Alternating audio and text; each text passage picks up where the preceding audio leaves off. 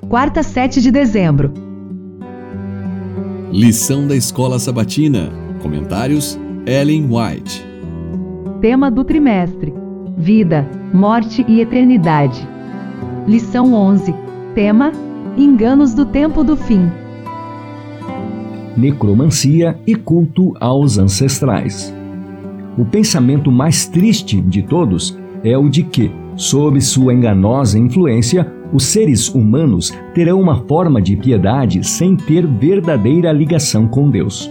Como Adão e Eva, que comeram o fruto da árvore da ciência do bem e do mal, muitos estão agora mesmo se alimentando com os enganosos bocados do erro.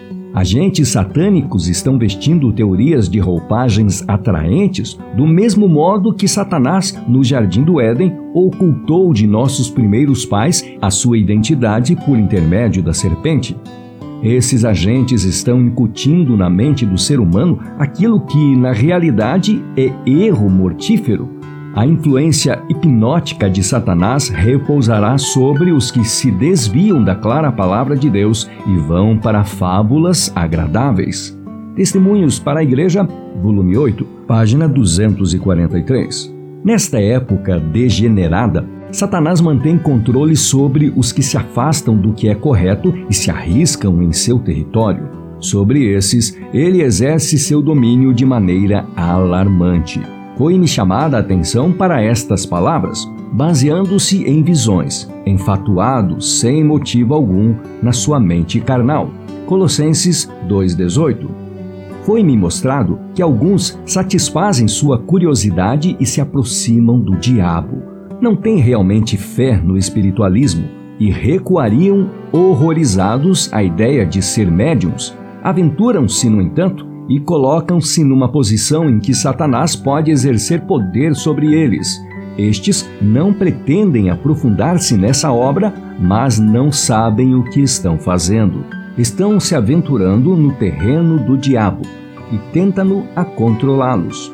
Esse poderoso destruidor os considera sua legítima presa e sobre eles exerce domínio, e isso contra a vontade deles. Quando querem ter o controle de si, não conseguem.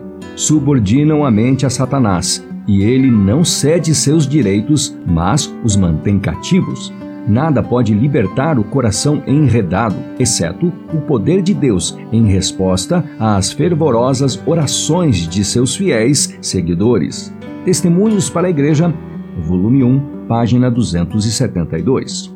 Ao prever o destino de Saul mediante a mulher de Endor, Satanás planejava envolver o povo de Israel em sua armadilha.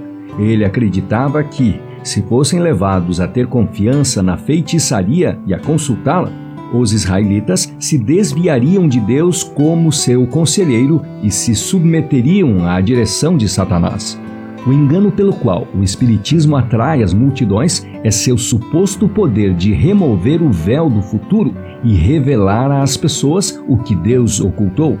Em Sua palavra, o Senhor desvendou diante de nós os grandes acontecimentos do futuro, tudo o que é essencial que saibamos, e nos deu um guia seguro para caminharmos em meio a todos os perigos. No entanto, Satanás quer destruir a confiança dos seres humanos em Deus torná-los descontentes com sua condição na vida e levá-los a procurar conhecer aquilo que Deus sabiamente lhes encobriu, desprezando o que ele revelou em sua palavra.